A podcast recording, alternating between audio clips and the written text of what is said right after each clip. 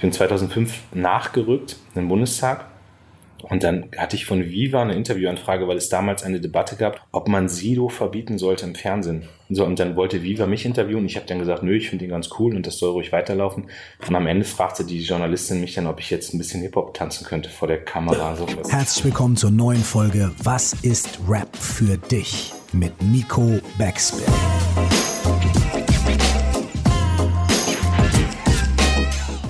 Mein Name ist Curse, nie vergessen. Du musst Hip-Hop lieben, als wärst du immer nur Fan geblieben. Moin, mein Name ist Nico Backspin und der heutige Gast ist Lars Klingbeil. Er ist Generalsekretär der SPD und damit vielleicht dem einen oder anderen bekannt durch A. Politikinteresse oder durch die Nachrichten.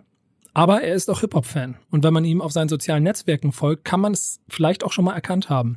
Er ist Kind der 90er und damit sozialisiert durch die Hip-Hop-Phase, die auch mich geprägt hat. Also genügend Grundlage für ein schönes Gespräch über Hip-Hop. Und das haben wir in Berlin geführt für dieses Format. Und ich freue mich sehr, dass er dabei ist. Deshalb jetzt viel Spaß mit Lars Klingbeil bei Was ist Rap für dich? Uh, Rap ist für mich Abschalten, Rap ist für mich Inspiration, Rap ist für mich kluge Texte zum Nachdenken und Rap ist für mich auch einfach Stimmung. Ist es etwas, was sich dein ganzes Leben schon begleitet hat?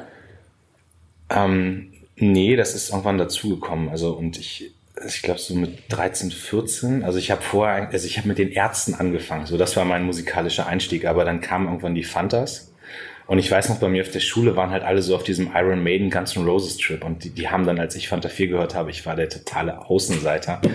Mittlerweile hören alle, glaube ich, auch irgendwie ein bisschen Rap, aber damals war das, ähm, war das so mein Einstieg. Also, aber das war nicht immer da, sondern das hat sich entwickelt. Wir sind, glaube ich, ähnliche Altersklasse. Insofern kann ich das auch nachvollziehen, dass man 41. Ja, genau, dass man mit mit ähm, mit Rap schon mal so was wie, wie ein kleiner Alien gewesen ist. Ja, ne, wir waren einfach vorne. Also die anderen, die anderen sind nachgekommen. Genau. ja, genau. Aber kannst du dich an deinen allerersten Kontakt so erinnern? Du hast ja gesagt Fantastische Vier, aber so ein Schlüsselreizmoment. Bei mir war es mal ein Tape, das mir ein Freund mitgebracht hat, der, von dem ich immer früher Ärzte-Sachen bekommen habe und auf einmal hat er mir Hip-Hop mitgebracht und es hat so Klick gemacht. Ähm, das allererste, was ich weiß, war Public Enemy. Also in äh, der Flavor mit dieser Uhr und ich fand das irgendwie so, also ich fand, wusste nicht, ob ich es bescheuert finde oder cool, aber Uh, Fight the Power, glaube ich, ja. war das erste Video, was ich irgendwie mal gesehen habe. Und dann war es aber die Fantas. Und zwar schon, bei, also das war noch vor Dida, also das erste Album Jetzt geht's ab. Und ich war dann auch sehr jung auf so einem Fanta 4 Konzert in der großen Freiheit in Hamburg. Da waren echt nicht viele Leute, aber es war ein total cooles Konzert. Und danach, und das ist eine Szene, die hat mich total geprägt, ähm, standen wir draußen und es stand so ein Mädel darum bei den Fans, die heulte, ja, und die wollte also echt von ihrer, also, dann kam irgendwie äh, Smudo und dann, was ist los? Und, ja, meine Mutter wollte mich abholen und die hat mich nicht abgeholt. Und dann zog er irgendwie so 20 Euro oder Mark, ich weiß gar nicht, Mark, was das war, Mark noch, aus der Tasche und sagte, hier für ein Taxi, aber auch wirklich für ein Taxi nehmen. Und das war, das hat mich total geprägt. Und das, seitdem finde ich Smudo ist einer der coolsten. Also ich mag jetzt die neue Musik nicht mehr so wie die alten Sachen, aber das ist so ein ganz entscheidender Moment in meinem Hip-Hop-Leben, dass ich die Fantas da richtig cool fand. Ja. Ich glaube, es ist auch eine Band, die, mit der man sich, also mit der man sich sehr guten Einstieg sorgen konnte, weil du hast ja gesagt, dass das große Album ist, das viel gewinnt mit hm. Dida, aber dieses erste Album davor war ja schon der rougher Einstieg, so war man musikalisch so die erste Verbindung dazu ziehen konnte. Und das war sehr, sehr früh. Ähm, mhm. Wer waren dann die Menschen, die dich damals quasi damit in Kontakt gebracht haben? Mm, das war ich kann jetzt gar nicht mal sagen, dass ich irgendwie Leute bei mir in der Schule oder sowas hatte, sondern ich glaube, das hat sich einfach durch Musikzeitungen oder sowas, die ich früh gelesen habe, hat sich das entwickelt. Also Kein ich, großer Bruder oder Nee, so? gar nichts. Also ich, ich habe keinen großen Bruder. Ich habe auch in der, Schule, in der Schule waren alle, die so zwei, drei Jahre älter waren, liefen halt rum mit diesen komischen Stirnbändern und Guns N' Roses und Maiden-Shirts und waren Skater und ich war echt, also am Anfang war ich wirklich, also Außenseiter klingt blöd, weil das alles meine Kumpels sind, bis heute so, ne? Aber die haben halt ganz andere Musik gehört. Ich war schon echt einer der ersten, die überhaupt Rap und Hip-Hop gehört haben. Ich meine, wenn ich heute diese alten Fanta-Videos sehe, dann sei auch so, war schon echt komische Musik, die man damals gehört hat. Aber ich, ich hatte keinen, der mich dazu gebracht hat, sondern das habe ich mir selbst erschlossen. Kann ich mir da so vorstellen, dass du auch so Lifestyle-mäßig dann auch schnell mit Kappen angefangen hast, die Klamotten nachgekauft hast und so? Ich habe so einen Eierkopf, bei mir passen Kappen überhaupt nicht. Das sieht total bescheuert aus, aber ähm, nee, aber das war dem jungen Lars ja vielleicht egal. Nee, das äh, Kappen haben mir nie, haben bei mir nie funktioniert und das bedauere ich echt, weil ich eigentlich das total cool finde. Aber nee, klar, Sneaker okay. und, und die, die Turnschuhe und so, das war dann irgendwie der Style, ne? Irgendwie, aber Das war ja auch eine Zeit, wo man sich quasi durch Styles auch noch klar abgegrenzt hat, was ja über die Jahre dann so ein bisschen verschwommen ist. Aber das, es ging, glaube ich, auch darum, sich dadurch zu, zu markieren und anderen gegenüber auch zu identifizieren. Hast du da so erste, erste Erfahrungen auch gesammelt, dass auf der Schule dann noch der gleiche Klamottenstil bei einem anderen Typen da war? ja, das hat, sich, das hat sich dann entwickelt. Ne? Also da hat sich, wobei ich jetzt auch mal sage, für die Bands, die ich dann so gehört habe, also was so danach kam, fettes Brot, also die Mitschnacker war irgendwie noch so eine ganz prägende Scheibe oder absolute Beginner dann und so, da, da war ja, also das war jetzt auch nicht so krass markenmäßig. Also die haben schon mhm. immer coole Sachen getragen und das hat man dann auch getragen, aber es war nicht so, dass man jetzt, also ich habe jetzt nicht danach eingekauft oder sowas. Du hast also auch nie dir eine große Uhr um den Hals gehangen oder so? Doch, da habe ich irgendwann mal auf so einer Party, habe ich das mal spaßmäßig gemacht.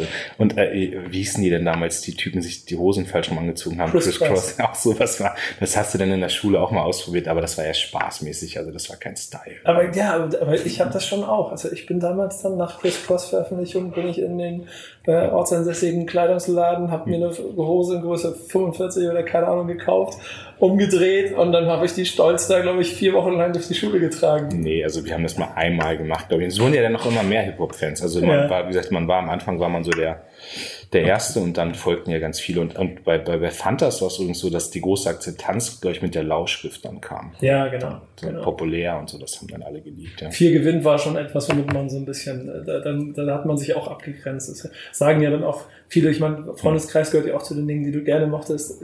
Wahnsinn, ja. ja. Und auch da gab es ja in den Lyrics irgendwann schon den Hinweis, dass man sich selbst früher von den Fantas abgrenzen musste, wenn man das in der Szene so wahrgenommen hat. Ja. Und irgendwann hat man den Frieden gefunden. Ich will noch mal ganz kurz auf den ersten Song mhm. eingehen.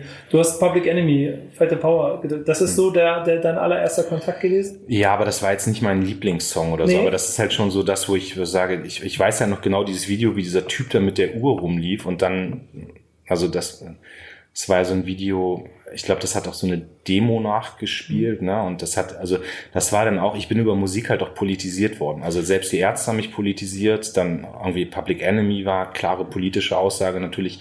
Und ich suche bis heute eigentlich immer im Rap auch so das das Gesellschafts-, also nicht jetzt irgendwie die Parteiunterstützung oder so, aber für mich ist Rap dann interessant, wenn er auch irgendwie das Ziel hat, Gesellschaft zu verändern. Und das war damals dann irgendwie schon so einer der Punkte, die mich auch geprägt haben, auch bei, bei, bei Fight the Power, ja. Hast du Public Enemy früh verstanden, was die, wofür die stehen, was die, was die sagen wollten? Na, ich, hast du dich damit auseinandergesetzt? Also ich habe jetzt nicht, also ich bin jetzt keiner gewesen, der sich die Texte irgendwie rausgeschrieben hat und dann irgendwie übersetzt hat und aber ich meine, Fight the Power versteht jeder, wenn man dieses Video gesehen hat, da ging es ja auch um die Rolle sozusagen der, der Farbigen in den USA USA, äh, das klar, die politische Message, die kam sofort rüber, ja.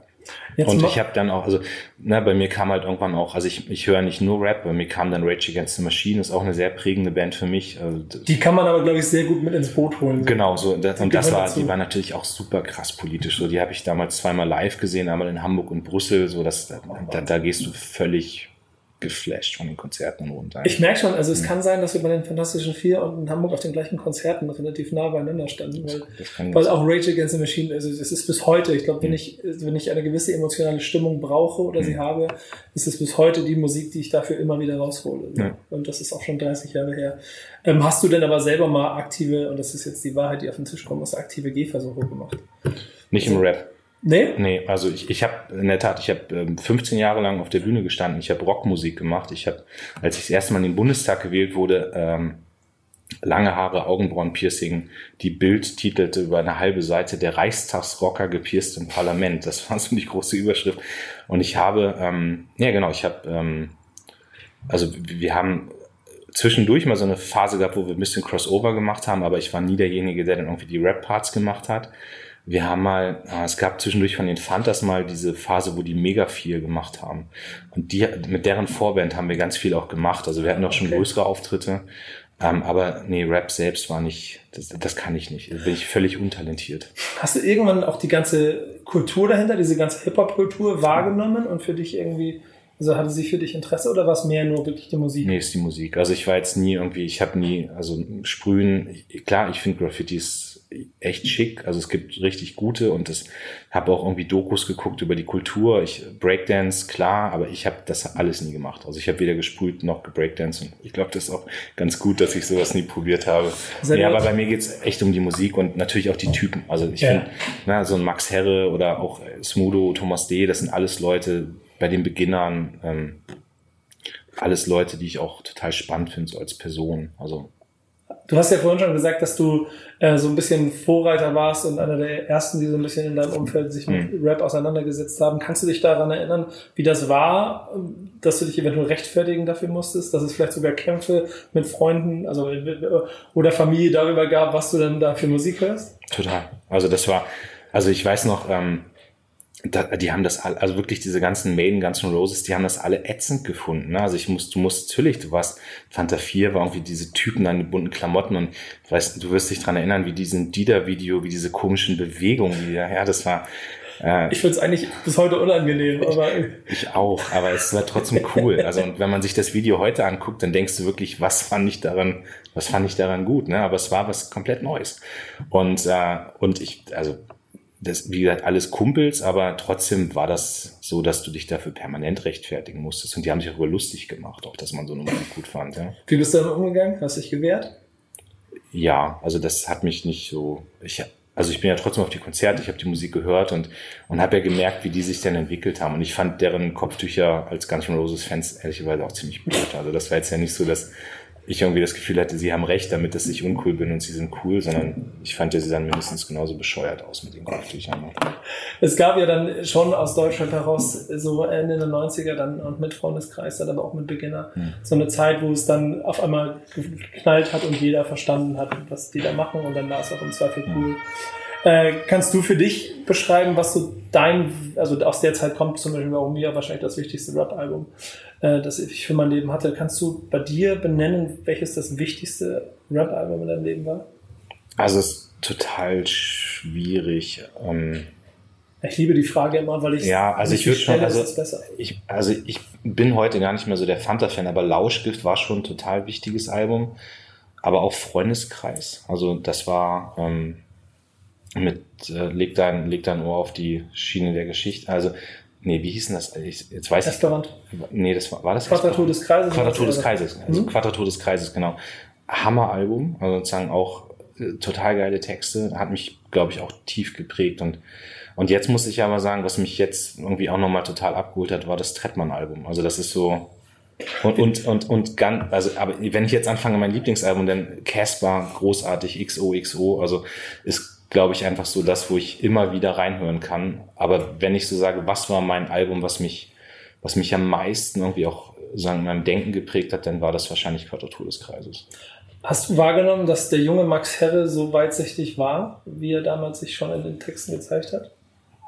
Also hast du verstanden, dass er, dass er wirklich eine große Weitsicht hat, die einem selber auch Horizonte liefert, die man vielleicht selber noch gar nicht hatte? Ja, also ich, das Album hat mich geprägt. Ne? Ich habe auch echt über viele Textzeilen dann nachgelesen. Also er hat ja ganz viel Geschichtliches auch drin und habe mich ganz viel auch mit Dingen dann beschäftigt. Eine Army Parker und so weiter, den wollte ich dann auch haben und so weiter. Also da war irgendwie ganz viel, was äh, was auch Tiefgang hatte. Ne? Und also ich habe ja vorhin noch gesagt, Texte waren für mich immer das Wichtigste und ich habe halt auch ganz viel Rap und Hip-Hop, mit dem ich nicht so klarkomme, weil er für mich inhaltsleer ist und eher so in diesem ich bin der Geilste und so weiter, das, das berührt mich alles nicht, aber also Quadratur des Kreises hat ganz viel Tiefgang gehabt. Ja. Du hast ja schon gesagt, dass du Aber was war denn deins? Also das ich jetzt, wenn ich jetzt Rückfrage mal. Nee, gerne, gerne. Ähm, äh, es ist auch schwierig hm. und ich kann, wenn ich dann zum Beispiel 2017 Trettmann DIY hm. höre, dann wird es schwer, weil das eins dieser Alben ist, wo ich von A bis Z jeden Song gerne mag und ihn hm. auch wirklich fühle. Aber es ist schon das Bambula-Album von hm. den Beginnern, das 1998 erschienen ist Füchse. Ja, wo ich, wo ich, wo ich, also auch ich glaube ich heute immer wieder verteidigen würde, mhm. ähm, weil es Zeit, vom Zeitgeist her so auf den Punkt in der Sekunde getroffen hat, mhm. was Deutschrap gerade gebraucht hatte, um sich ein bisschen zu lösen und trotzdem echt zu bleiben. Insofern, also ich kann heute noch jeden Text. Und ich, das ist, ich glaube, dann immer ein Indiz dafür. Ich, ja, also habe ich auch rauf und runter gehört, aber ob ich jeden Text kann, weiß ich nicht. Füchse sind halt keine Rudeltiere. Ja. Ähm, aber du hast eben schon gesagt, dass du ähm, sehr viele Konzerte dir auch angeguckt hast. Ja. Ist das über die Jahre immer so geblieben? Also bist du ein fleißiger Konzertgänger? Ja, ich hatte zwischendurch eine Phase, wo ich wenig auf Konzerten war. Also ich war in der Tat viel in Hamburg unterwegs, dann also auch also das war dann auch so diese Crossover-Phase. Also eins meiner großartigsten Konzerte war damals in Dogs. Ähm, Doggy Dog, Dubwar, Downset und Such a Search. Also auch irgendwie großartiges Konzert. Krass. Das war auch in der Com, also war kein Hip-Hop, aber irgendwie so dran, Such a Search ja. war halt irgendwie so in der Mitte, ne? So, das war ähm, klar, und dann ganz viel natürlich irgendwie auch Beginner, Fantas, ähm, Casper habe ich jetzt ein paar Mal live gesehen, Prinz Pi, wo ich jetzt auch auf zwei Konzerten war. Also ich versuche das jetzt auch schon, ähm, aber natürlich klar, je mehr du irgendwie beruflich unterwegs bist, desto schwieriger war es dann. Aber ich versuche schon, weiß nicht, sechs, sieben Mal im Jahr auf Konzerten zu sein. Hast du Festival-Vergangenheit? Ich habe in meinem Wahlkreis das Hurricane Festival, also wo ich halt auch eigentlich total gescheitert, weil ich nächstes Wochenende nicht hin kann. Ähm, jetzt weiß ich gar nicht, wann der Podcast kommt, aber ja. also an dem Wochenende, wo es jetzt ist, kann ich wieder mal nicht hin. Das zweite Jahr hintereinander, wo ich nicht beim Hurricane bin, aber sonst war ich eigentlich jedes Jahr da. Und ich habe ähm, auch total nett, ich, ich war damals in Hannover, ich habe in Hannover studiert, da gab es auch ein großes Hip-Hop-Festival, was äh, Specs organisiert hat den ich jetzt halt gerade wieder getroffen habe, so nach ein paar Jahren, der, ähm, der jetzt für uns im Europawahlkampf ein paar Sachen gemacht hat. Und der hat damals auch Festivals in Hannover organisiert mit Beginnern, massive Töne, die waren halt alle da und also da war ich dann auch immer. Also ich habe schon einige Festivals auch, auch gemacht, ja. Ähm, ja, ich wollte gerade nach noch nachfragen, also deswegen bin ich gerade gedankenversunken, ob also ich mir vorstellen muss, dass du auch so in, auf dem Zeltplatz mit versackt bist und dann da die Cyphers quasi mit eröffnet hast oder so. Bei, beim Hurricane Festival war der Vorteil immer, dass ich nach Hause fahren konnte. Also ich wohne halt direkt auch um die Ecke und aber klar, also alles dabei. Ich weiß auch, mein Auto musste irgendwann mal mit so einem Trecker da aus dem Matsch rausgezogen werden und die Abstürze waren auch schon da und das, klar, auch dann immer erste Reihe und so. Das war, ich bin ja ein bisschen größer, ein bisschen breiter. Also wenn ich gesprungen bin, dann war ich sehr schnell in der ersten Reihe. Also das hat dann immer gut funktioniert. Äh, du hast ja schon auch so ein paar Konzerte aus anderen Genres so beschrieben. Kannst du einen Unterschied von Hip-Hop-Konzerten zu anderen beschreiben? Boah, ich, also ich glaube schon, dass Hip-Hop-Konzerte, dass die dass es da mehr abgeht, ne? Also dass da mehr, mehr, mehr Stimmung auch ist oder so. Also wenn du, ich will das jetzt gar nicht negativ sagen, aber wenn du halt auf so einem an My Kantereit-Konzert, die ich auch toll finde oder so, also da, da ist ja mehr auch, da ist mehr Ruhe drin oder sowas, mehr, mhm. mehr Romantik vielleicht auch an so der einen oder anderen Stelle, ja. Aber das ist bei Hip-Hop ist das, ist mehr Power, ja.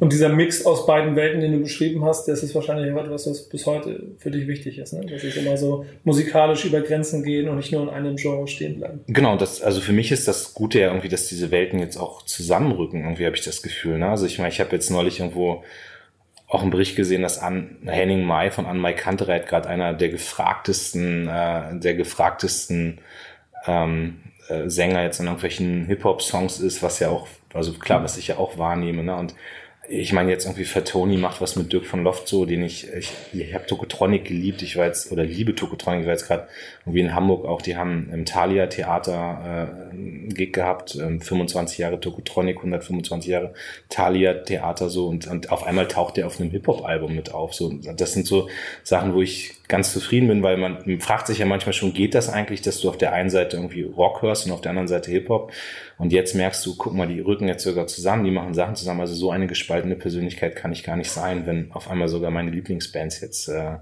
zusammenarbeiten. Ja. Dann fehlt dir nur noch eine Stufe. Du bist Berufspolitiker, hm.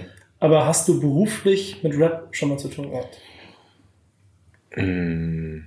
Naja, also ich habe mit einzelnen Künstlern zu tun. Also es gibt ja auch viele, die sich so in Politik einmischen, wo man immer mal wieder ähm, Gespräche hatten und viele sich ja, wie gesagt, auch gesellschaftspolitisch ein. Also das ist so das, wo ich ja auch, auch durchaus mal Künstler einlade, wo wir im Gespräch sind. Ich überlege, ich als Bundestagsabgeordneter selbst, wir haben hier mal Musik gemacht im Bundestag, also in so einem Nebengebäude, da ist ein Kollege, der sich ähm, der sich verabschiedet hat, der aufgehört hat im Bundestag und da haben wir dann mit Omnit Nuripur, ein Kollege von den Grünen, der hat dann gerappt, ich habe Gitarre gespielt, so.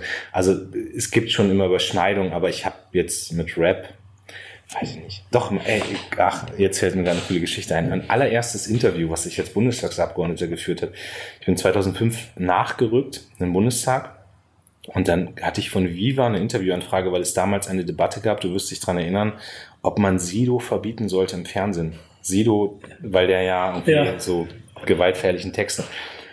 Und ähm, dann gab es Monika Griefahn, damals Bundestagsabgeordnete, die, glaube ich, gefordert hatte, dass man solche Texte verbieten soll. Und dann wollte Viva mich interviewen. Ich habe dann gesagt, nö, ich finde ihn ganz cool und das soll ruhig weiterlaufen. Und am Ende fragte die Journalistin mich dann, ob ich jetzt ein bisschen Hip-Hop tanzen könnte vor der Kamera. So was. Also das war, da hatte ich beruflich mit Rap zu tun. Das war mein allererstes Interview und ich habe natürlich nicht getanzt vor der Kamera, aber das war, da hatte ich mit Rap zu tun. Das sind aber auch so ein bisschen die Momente, die dann unangenehm werden, wo man für sie. Ja, genau, ich, wo man so, ey, ihr habt es nicht verstanden, genau. oder?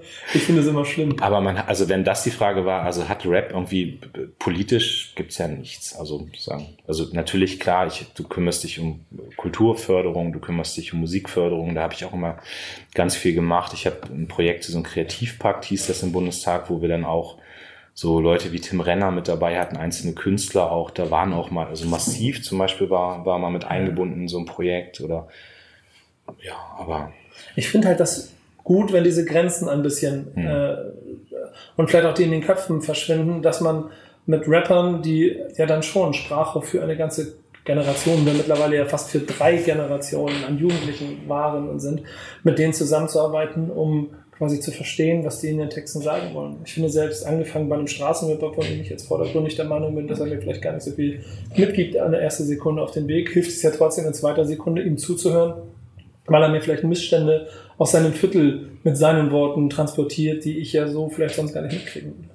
Und ich glaube, dass Politik da offener ist, als so mancher denkt. Also ich kann das für mich nur sagen. Ich habe also jedes Gespräch, was ich mit Künstlern hatte in den letzten, also ich bin jetzt seit neun Jahren im Bundestag, das hat jetzt in den letzten eineinhalb Jahren, seitdem ich Generalsekretär bin, nochmal zugenommen, aber jedes Gespräch, was ich irgendwo mit Künstlern geführt habe, war für mich total beeindruckend. Also wenn ich jetzt immer gar keine Namen nennen, weil ich gar nicht weiß, ob die das unbedingt wollen, dass man sagt, so, die treffen sich auch mit einem Politiker, aber die haben ja alle eine total spannende Biografie, die können auch einen Blick auf die Gesellschaft geben, die geben Denkanstöße und die verändern ja auch bei mir was so. Und deswegen würde ich mir wünschen, dass dieser Dialog eigentlich noch mehr wäre. Und ich würde mir natürlich auch noch stärker wünschen, dass sich Künstler in Politik einmischen. Ne? Ich meine, du hast hier gerade eine Zeit, wo, äh, wo die AfD irgendwie massiv an, an Oberhand gewinnt, wo auf einmal der Hass irgendwie auch zunimmt, das Gegeneinander zunimmt und und da, glaube ich, muss jeder Künstler auch irgendwie begreifen, wie viel Macht er eigentlich hat, auch auf seine Fans einzuwirken. Und jetzt nicht im Sinne von, ey, wählt SPD oder wählt Grüne oder wählt CDU. Das, klar, würde ich mir auch wünschen, wenn alle sagen, wählt SPD, aber sagen, Leute, geht friedlich miteinander um und achtet drauf, wie man mit euren Mitmenschen umgeht und schützt die Natur und rettet das Klima und also da so ganz viel. Ne? Und da, da merke ich aber auch, dass ähm, Künstlerinnen und Künstler wieder stärker anfangen, sich, sich daran zu orientieren und auch, glaube ich, den Mut haben, wieder Sachen auszusprechen. Und das noch stärker wäre toll. Speerspitze ist da ja sicherlich sowas wie Wir sind mehr, was hm. 2018 passiert ist, wo Kersberg Kraftclub ja. äh, Material, glaube ich, auch, dass da alle ihr quasi klar, klares Statement gesetzt haben. Da aber, war ich auch da. Also da ja. bin ich hingefahren, also einfach als Fan, aber auch um ja. Zeichen zu setzen. Ich habe jetzt gerade gesehen, dass äh, Anfang Juli jetzt ja so die Folgeveranstaltung mhm. ist, habe ich auch geprüft, ob ich dahin kann. Bin ich leider in China, das auf einer Delegation, deswegen geht's nicht. Aber es ist dann auch wichtig, glaube ich, dass wir da sind, ohne dass man redet oder sonst was, aber einfach nur da zu sein und den Dialog zu suchen. Aber ich habe halt auch gemerkt, dass dann, ähm, dass dann irgendwie Künstler auch sagen, was will der jetzt hier? Ne? Also ist der jetzt hier, um irgendwie, will er sich einmischen, will er sich in die erste Reihe drängen? Und ich so, nee, ich bin hier, weil erstens sind das alles meine Bands, also und zweitens ist es eine coole Sache, dass ein politisches Statement gesetzt wird und ich waren auch andere Kollegen da. Also das politische Problem, ne? wenn man versucht, sich also einfach quasi, man, es wird gleich viel reininterpretiert, wenn, wenn du dich da jetzt irgendwo hinbewegst und einfach nur vielleicht auch ein privates Zeichen setzen möchtest. Ja, weil es, glaube ich, auch bei Künstlern, also das typische Politikerbild, was ein Künstler hat, würde ich jetzt mal erfülle ich nicht unbedingt. Also ich glaube, wenn, wenn man jetzt irgendwie 100 Künstler fragt, wie sieht ein typischer Politiker aus, dann zeichnen sie einen 60-jährigen Mann im Anzug und, und das bin ich halt nicht, sondern ich bin jemand, der mit dieser Musik aufgewachsen ist, der die Texte kennt, der die Künstler liebt, der auf deren Konzerte geht und und das ist vielleicht das, was auch dann auf der anderen Seite verstanden werden muss, dass ich natürlich einer Generation angehöre, die mit diesen Songs und Texten und deren Gedanken noch aufgewachsen ist. Ja, ich glaube, das ist etwas, was sich auf jeden Fall in der nächsten Zeit noch äh, verändern muss. Allein Tatsachen wie dann heute auch YouTuber, hm. äh, der, der Rezo-Gate quasi dafür sorgt, dass politisch das ganze Land einmal in Unruhe kommt, zeigt ja, dass man vielleicht von den Welten voneinander manchmal noch gar nicht so viel verstanden hat und vielleicht auch gar nicht so viel Zugang zueinander hat, wie man ihn haben müsste. Und ich glaube, da sind dann Bindeglieder total wichtig. Auch parteiübergreifend am Ende. Es geht eigentlich nur darum zu verstehen, dass es eine und das ist dann für mich auch immer dieses, was aus Rap kommt und was aus Rap eigentlich auch, wie gesagt, schon seit drei Generationen kommt. Dass, dass, dass das Wort und der Text des einzelnen Künstlers, egal wie er für mich vordergründig aussieht, trotzdem mehr Impact auf eine ganze Generation haben kann als ja. ein politisches Statement. Ja. Ähm, kurzes, kurzes Plädoyer von mir an der Seite. Aber wir sind ja deinetwegen hier. Ähm, wir hatten das eben schon zwischendurch. Gab es eigentlich mal so Momente, wo dich Rap verloren hat? Also war es quasi der Moment, wo Berlin Rap groß geworden ist, wo Lastling mal gesagt hat, okay, ich bin raus? Also, ja, dieses Agro-Berlin-Ding war nicht meins. Also, das so, also ich finde Sido kann man hören, finde ich auch, hat manche ganz kluge Sachen so, aber hat mich halt nie so gepackt wie die Hamburger Sachen so oder das ganze Stuttgarter Ding. Also das war, das war eher meins. Ähm, aber ich finde gerade so jetzt in den, also und das war schon eine Delle, aber verloren hat mich Rap nicht. Und ich finde gerade so jetzt die letzten Jahre ist wieder richtig viel gutes Zeug dabei. Und was ich auch gut finde, muss sagen, jetzt endlich auch mal ein paar richtig gute Frauen. Also das ist ja was, es ist sehr männlich alles, aber ähm, heute kam gerade bei Spotify bei mir äh, die Anzeige, so äh, dass von Juju das Album jetzt da ist und das habe ich echt gefeiert, was sie die letzten, also die letzten Songs, die draußen waren und da ist schon sehr viel Gutes dabei und das finde ich dann auch gut, dass es jetzt endlich auch mal ein paar starke Frauen in der Szene gibt. Das finde ich sehr schön, dass du auch dann bis heute ja auch immer noch versuchst oder quasi den, den, den, den, den offensichtlich das Interesse daran behältst, auch an den neuen Künstlern. Ne? Ich höre jeden Morgen im, im, im Badezimmer dann Deutschlandfunk, weil ich ja wissen muss, was mich erwartet, außer freitags. Freitags kommt immer meine Spotify Release Day Liste und das ist der einzige Tag, wo ich morgens dann sofort höre, was ist an neuen Songs da und, und dann auch immer versuche, ja so ich irgendwie drin zu bleiben, ne? also was gerade passiert und was neue Sachen sind. Ähm, und das ist in meinem Job ehrlicherweise schwierig, weil ich auch wirklich, würde ich mal sagen, 80, 90, 100 Stunden die Woche arbeite, aber in jeder freien Minute habe ich halt irgendwie meine, meine Kopfhörer drin und höre Musik. Ja. Welche Künstler sind es, die dich heute da noch abholen, mit denen du dich gerne beschäftigst? Also, also Mal abgesehen von den Klassikern? Also Trettmann ist schon echt derjenige, der. Ich habe lange gebraucht, bis ich bei DIY drin war. Also das, also diese ganzen Trap-Sachen habe ich am Anfang nicht so richtig, bin ich nicht mit warm geworden und ich habe das Album, glaube ich, fünfmal hören müssen und ganz viele Leute, die ich, die ich toll finde, haben mir gesagt, was für ein großes Album und ich habe es fünfmal hören müssen, bis ich dann drin war und dann konnte ich es aber auch 50 Mal am Stück hören, 100 Mal am Stück hören. Yeah. Ähm, jetzt gerade für Tony ist großartig, also sozusagen auch ganz bedächtig, kluge Texte. Ähm, Contra K ehrlicherweise auch, wobei es eigentlich gar nicht zu mir passt. Also dieser muskelbepackte, tätowierte mit diesen ganzen harten Songs, aber irgendwie ist ja ganz cool. So, das sind so, und, und Juju jetzt, das sind Sachen, die ich, und Kitsch Creek, ich, ich glaube, die bringen jetzt auch irgendwann ein Album raus. Mhm. Ne? Das, alles, was die machen, finde ich auch großartig. Also das sind so Sachen, die mich gerade beschäftigen und wo ich, ja, diese ganzen 187 ist halt echt auch politisch teilweise schwierig, weil da auch ein paar Sachen passieren, die ich nicht in Ordnung finde. Merke natürlich, dass dann auch irgendwie äh, teilweise Kollaborationen sind mit, mit Künstlern, die ich höre. Aber da, das, da bin ich noch nicht so richtig entschieden, wie ich das finde. Das aber, da muss ich jetzt trotzdem mal nachdenken, weil ich das sehr interessant finde, dass ja ein Konflikt ist, mit dem ich ja quasi aus der Szene heraus auch mich beschäftige. Mhm. Wenn ich Künstler wie eigentlich jeden, auch jeden Straßenrapper, den wir ja. haben, lange kenne, mit denen lange Wege gegangen bin, wahrscheinlich von meinem Standpunkt aus relativ früh auch ein Verständnis dafür gehabt habe, wie sie sind, warum sie sind, warum sie auch vielleicht die Dinge sagen, die sie sagen, mhm. weil es ein bisschen eine Projektion aus ihrer Welt ist und ich es deshalb auch als Kund verstanden habe. Aber auf der anderen Seite sehe und verstehe, wenn ich dann nach außen gehe, warum Leute empört darüber sind. Mhm. Und das ist ein Konflikt, den ich selber die ganze Zeit mit mir rumtrage. Aber ich per se deshalb niemandem jetzt etwas Böses äh, abtun möchte. Wenn ich dann sehe, dass aber auf der anderen Seite, jetzt als Beispiel vor ein paar Wochen Fridays for Future Chefcat auslädt, weil er ein Qatar-Feature hatte, ähm, weil da mal eine Verbindung war und irgendjemand der Meinung ist, Ratar funktioniert nicht. Das ist etwas, wo man in Konflikte kommen kann in der Zukunft, oder? Klar, also und äh, ja, aber Chefcat ist jetzt echt eigentlich ein Beispiel für jemand, der ja, das ist das absurdeste Beispiel. Ja, so, äh, wusste ich auch gar nicht, aber klar, also aber seit ich spätestens ab dem Moment, wo halt irgendwo Gewalt im Spiel ja. ist und dann noch Gewalt gegen Frauen, ist bei mir halt auch Schluss. So das das kann ich in keinster Weise rechtfertigen, gutheißen so und und das ist halt der Punkt, wo es dann wo ich dann auch sage, hier ist eine Grenze, die ist überschritten ich habe nicht mit, also sagen, du kannst nicht jeden Hip-Hop-Text irgendwie auf die Goldwaage und unter Political Correctness, das geht nicht. Also sozusagen dann darfst du irgendwie gar nichts mehr hören. So. Und deswegen muss man das, glaube ich, auch immer einsortieren, wo kommen die Leute her, was haben die für Erfahrungen gemacht, was sprechen die aus. Und du siehst ja bei vielen auch, dass die ähm, milder werden, so mit dem Verlauf der Karriere. So. Aber die Frage ist halt, was machen sie denn real? Und wenn jemand eine Frau schlägt, dann kann ich ihn als Künstler in keinster Weise mehr akzeptieren. Das muss ich einfach auch so deutlich sagen, dass wenn mir die Grenze erreicht und, und das ist, ähm, das ist äh, No-Go. Ja. Punkt. Ja. Dann ist die Frage, die man sich weiterstellt, wie geht man mit dem Künstler um, der mit diesem Künstler kollaboriert? Genau, und das ist, äh, und da braucht es dann ganz viel, also das versuche ich zumindest immer zu verstehen, warum machen das Leute und wie verhalten die sich, wie reden die darüber. Aber diese Grenzziehung halte ich schon für wichtig. Das halte ich auch für wichtig übrigens in der, in der Hip-Hop-Szene selbst. Also damit nicht irgendwann solche, solche, solche kompletten Szenen irgendwie in schlechten Ruf kommen. Nee, ich glaube auch. Wir, wir nehmen jetzt gerade hier, das kann ich sagen, im, im Juni auf. Mhm. Und es ist ja ein Prozess, der sich gerade bewegt, so ja. dass man genau sieht, dass man auch aus der Szene heraus seinen Weg finden will, wie man vernünftig mit den Dingen umgeht und die Grenzen, die vielleicht ein bisschen verschwommen sind, wieder klarer aufzustellen. Ja. Insofern ist das sehr spannend. Ähm, was ist Rap heute für dich? Also immer noch Inspiration. So, es ist aber auch Abschalten. Also ich, also vorhin war ich hier im Termin Kilometer weiter, bin dann zu Fuß rüber, habe mir irgendwie schnell die Kopfhörer reingemacht, irgendwie kurz abgeschaltet, runtergefahren, Musik gehört. Und aber auch echt neue Gedanken. Also die Inspirationssache, die also die darf man nicht unterschätzen. Wenn du den ganzen Tag dich in so einem Fokus Politik bewegst, dann einfach mal Textzeilen zu hören, drüber nachzudenken.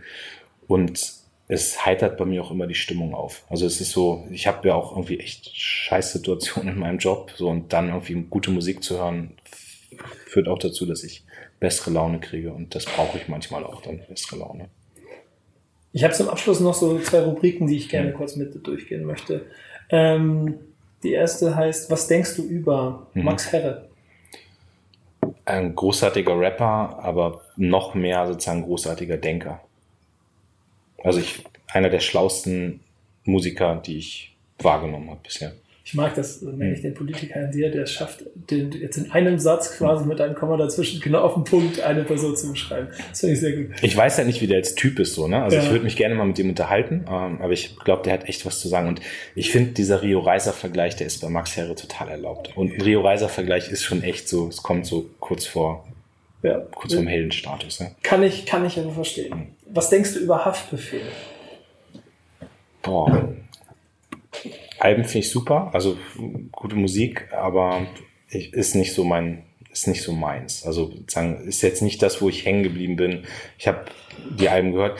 Ich glaube, sein Onkel hat für die SPD von Landtag kandidiert. Das fand ich wieder ganz witzig dann, aber Haftbefehl ist nicht so meine Mucke.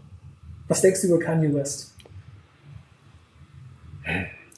Das ist jetzt genau so ein Grenzfall. Also ich finde, der macht gute Musik, ich kann die Alben gut hören. Ich finde aber, wenn ich dann diese Auftritte mit Trump und so sehe, dann denke ich so, mach lieber Musik. Also das ist so, ich widerspreche mir gerade selbst. Ich habe vorhin gesagt, Künstler sollen sich mehr in Politik einmischen, aber dann für gute Politik und nicht für Trump. Und ähm, jetzt habe ich aber gerade auf Netflix ähm, habe ich äh, so, eine, so eine Talkshow mit ihm gesehen, wo er auch ganz offen über, äh, über seine Bipolarität spricht. Und das fand ich wiederum total beeindruckend. Aber also Kanye West völlig unentschieden. Mhm. Kann ich dir vielleicht in fünf Jahren sagen, wie ich ihn finde. Ich habe echt Momente, wo ich ihn gut finde. Ich habe Momente, wo ich ihn echt problematisch finde. Und die problematischen Momente überwiegen. Es ist sehr interessant, weil auch in meinem Umfeld Leute von der größte aller Zeiten zu ja. Persona non grata innerhalb von kürzester Zeit gekommen sind, weil man es einfach nicht greifen kann, was da passiert ist. Und ich mir auch immer die Hand vor den Kopf haue und denke, wie Junge, was, Warum? Und das ist also, weil du von so von diesen Sachen, also ist es Aufgabe, dass man jemanden nach politischen Maßstaben komplett bewertet. Also, weil er wäre ja kein guter Künstler, wenn er nicht ein bisschen verrückt wäre. So, aber man muss halt auch aufpassen, ob man sich dann einmischt in Politik, wenn man da nicht geklärt ist. Und, und diese Trump-Dinger fand ich skurril. Also wie er da im Oval Office ist mit dem Cappy dann auch mhm. und alles. So. Ne? Also. Aber er möchte ja immer noch Präsident werden, glaube ich, ne? Oder hat er das abgelehnt? ich weiß es nicht. Äh, was denkst du über Drake? Kein Bezug. Nee? nee. Das ist total interessant, weil er ja eigentlich de facto im Moment, würde ich sagen, der größte Künstler ist, den es auf der Welt Ich bin total bei deutschem Hip-Hop irgendwie hängen geblieben. So, ich höre die amerikanischen Sachen auch, Drake, also klar, kenne ein paar Songs und so viel auch gut, aber ist nicht meins. Also. Und dann können wir am Ende noch äh, einen von denen nehmen, die du heute genannt hast, dann nehmen wir, was denkst du über Trettmann?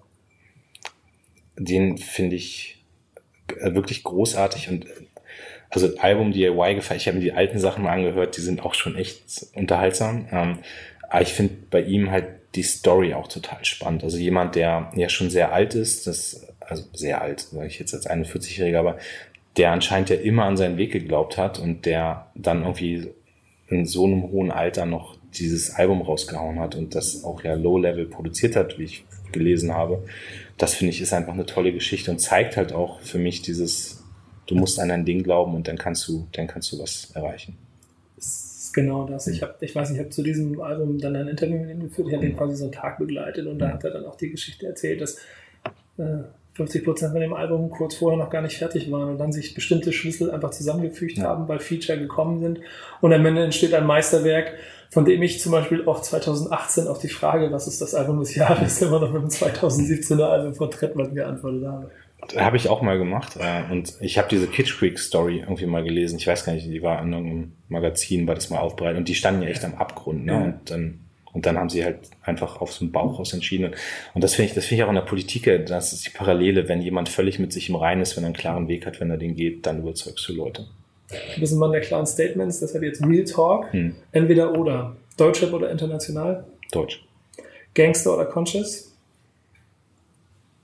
Conscious. Mehr so Party hard oder mehr so Kapuze hoch durch den Regen. Boah, Kapuze. Classic oder New Shit? Ich, nee, dann New Shit, also ja doch, ich dafür das Neue, ja.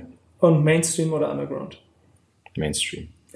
Also bist du der deutsche Conscious hörende, Kapuzenpulli tragende äh, Fan von neuen deutschen Mainstream-Hip-Hop? Gut zusammengefasst. Ja. können wir so stehen Ich, ich lassen, habe mich ja? so selbst noch nicht kategorisiert, aber wenn das rauskommt, dann akzeptiere ich das, ja. Ich bin ja noch in der Produktionsphase, das heißt, ich führe viele Gespräche und ich bin immer noch nicht so sicher. Hm. Ich fand die Rubrik, habe ich mir selber ausgedacht, weil ich ein Profil schaffen will. Ja. Jetzt denke ich drüber nach, ob wir es vielleicht auch zeichnen lassen. Ich bin mir noch nicht ganz sicher. Wenn wir das hier hören, vielleicht habe ich das dann schon alles machen lassen, aber ich, ich stelle mir das so vor, bildlich, wenn man irgendwie eine Zeichnung mit einer Kapuzenpulli tragenden, dann Das ist in der Tat, sobald ich irgendwie frei habe, Hemd aus, Kapuzenpulli an. Das ist, Das also ist- bei dem Wetter jetzt nicht, aber das ist etwas, was ich an meinem Job liebe, dass ich die Dresscodes äh, verloren habe. Das ist eigentlich relativ egal. es fängt langsam in der Politik auch an. Also ich merke das bei mir, also ich äh, trage keine Krawatte mehr, das habe ich am Anfang auch gemacht. Ich, Sneaker kannst du auch mittlerweile tragen. Du, also das bröckelt langsam und ich finde es völlig okay. Und ich komme mit Kappe in den Bundestag, insofern. Ja. Ja, ich habe es geschafft. Äh, am Ende brauche ich noch drei Songs. Die drei Top-Songs aller Zeiten für unsere Spotify oder für, für unsere Playlisten. Also aller Zeiten ist, also ich knöcheltief, Trettmann gehört einfach mit dazu. So, dass ich, werden sich tausend andere wahrscheinlich auch schon gewünscht haben. Ich finde Nee, ich glaube noch nicht. äh, Michael, Michael X, Michael X von von Caspar, Ja. Michael X, das ist irgendwie auch ein geiler Song. Aber da könnte man auch von dem Album könnte man irgendwie alle nehmen. Und ähm, und jetzt gerade, ich muss einfach, also fünf Minuten Kid Street mit mit ähm, mit äh, Henning Mai und mit äh, Trettmann und mit äh, Crow, das ist auch ein guter Song. Ist jetzt nicht Alltime, aber habe ich jetzt gerade so die letzten Wochen viel gehört. Sehr gute Wahl. Ja. Lars, ich danke dir. Das war mir eine Freude. Mir auch. Bis bald.